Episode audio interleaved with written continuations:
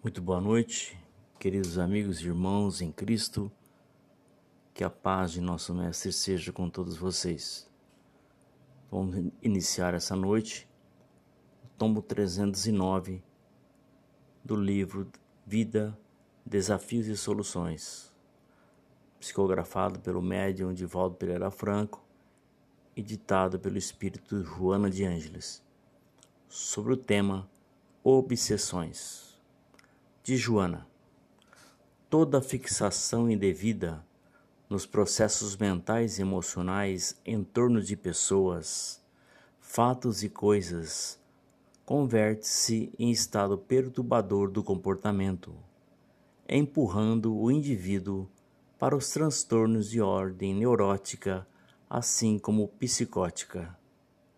Esses procedimentos, que podem preceder a existência atual, como surgir durante a vilegiatura do momento, decorrem das ambições desmedidas, dos desregramentos comportamentais, dos anseios exagerados que afetam o metabolismo cerebral, propiciando a produção descompensada de enzimas que afetam a harmonia do sistema nervoso em geral e do comportamento em particular. À medida que constitui imperativo dominador, tornam-se obsessões que passam a inquietar o indivíduo, levando-o a estados mais graves na área da saúde mental. Surgem então as obsessões compulsivas, os estados de fragmentação da personalidade a um passo da degeneração do comportamento. Outras vezes, trata-se de fenômenos que procedem de outras existências, nas quais o espírito malogrou, sendo objeto de conflitos profundos ou de circunstâncias agressivas que lhe danificaram os equipamentos perispirituais, ora modeladores das ocorrências doentias. Paralelamente, em razão de condutas extravagantes, no campo da ética e da moral, das ações mentais e comportamentais, aqueles que lhes fizeram vítimas, embora vivendo em outra dimensão, na esfera espiritual, sintonizam com o responsável pela sua desdita e dão curso a perseguições, ora sutis, ora violentas, no campo psíquico, e se instalam outros tipos de obsessão. Essas, portanto, de origem espiritual, em face da presença de faculdades mediúnicas no paciente, que passa a sofrer constrangimentos mais diversos, até derrapar nos abismos da alucinação, do exotismo, das alienações mentais. Ninguém foge à própria consciência, que é o campo de batalha onde se travam as lutas da reabilitação ou os enfrentamentos da regularização de altitude, atitudes malsãs.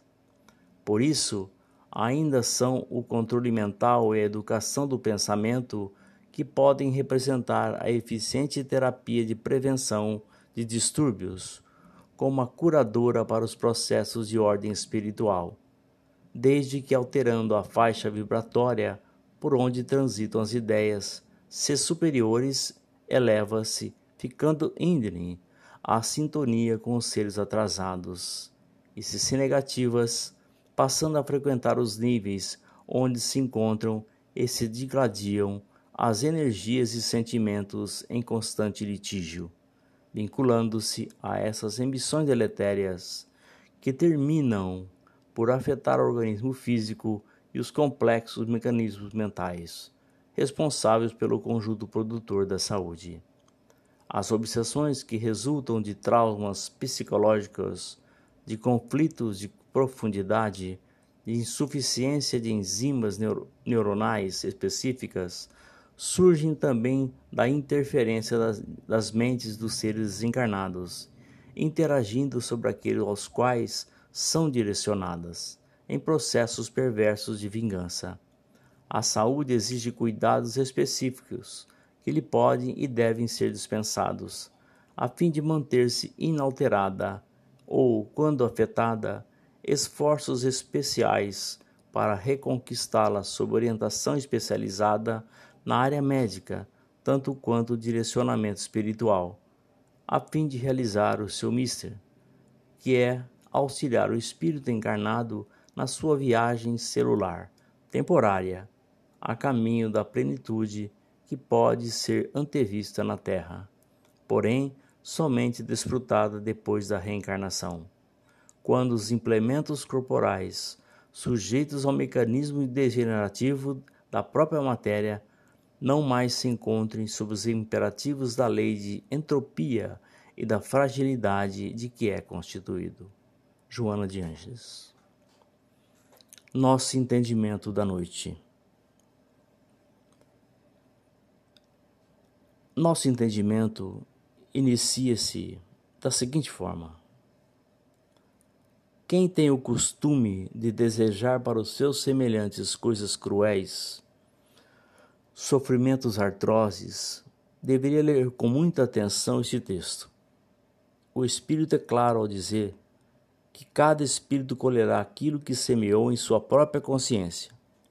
Mesmo aqueles cuja insensibilidade atinge aos extremos da, da compreensão humana racional, mesmo que demore, um dia terá que deparar com seus exercícios.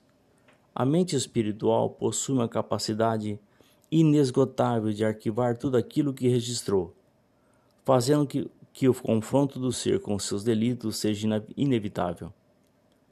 O processo obsessivo também estabelece suas bases na mente humana, sendo este gerador espiritual a fonte de onde ele absorve suas energias.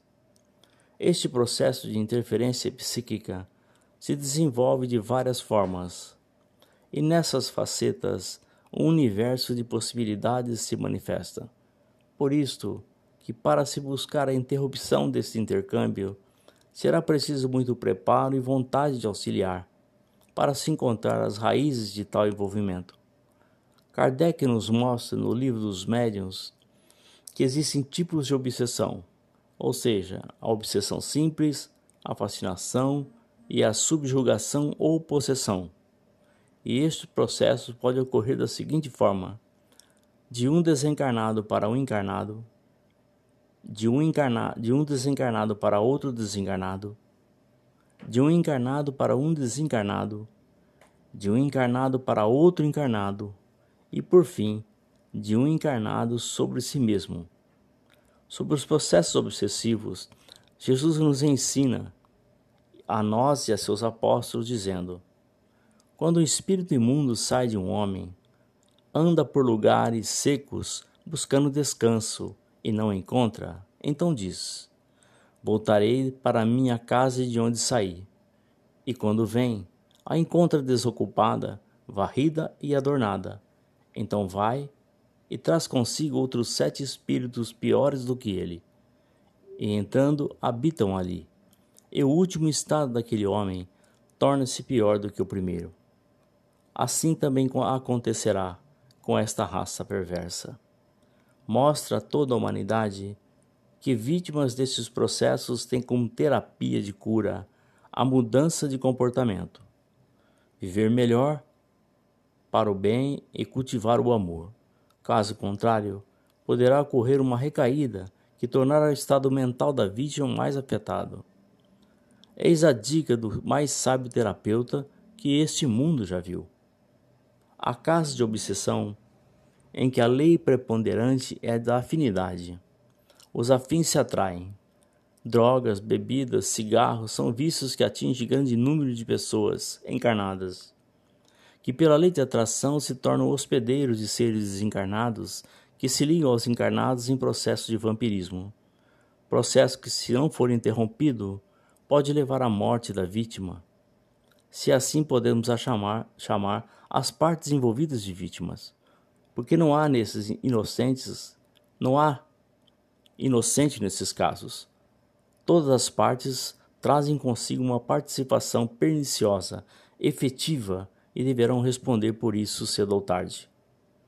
A lei de causa e efeito é outra ponta deste movimento.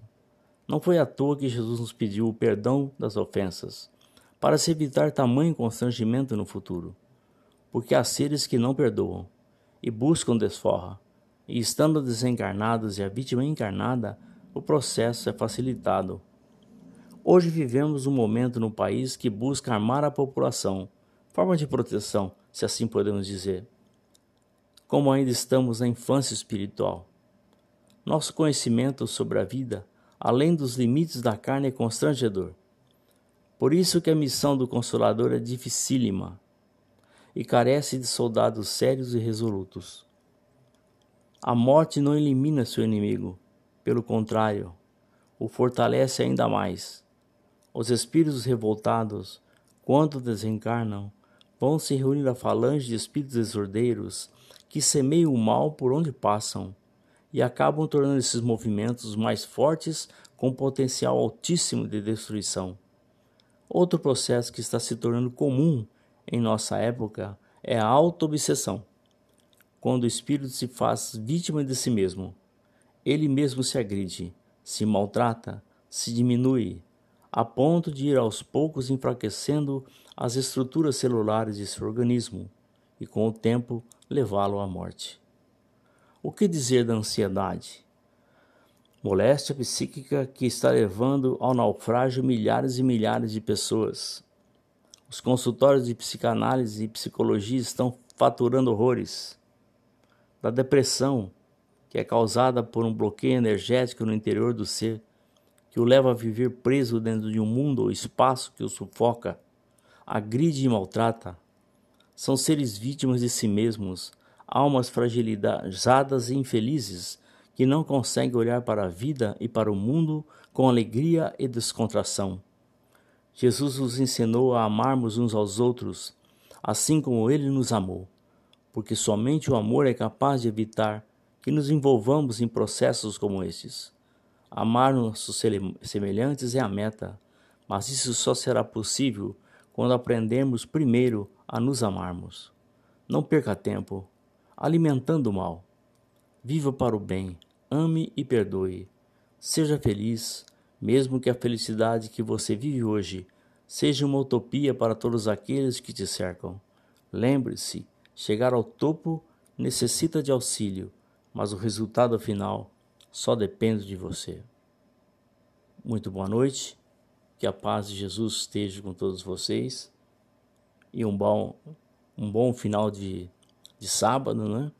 Hoje saiu tarde nos nossos textos, pedimos desculpas, mas foi necessário. Que Jesus os abençoe a todos. Muito obrigado.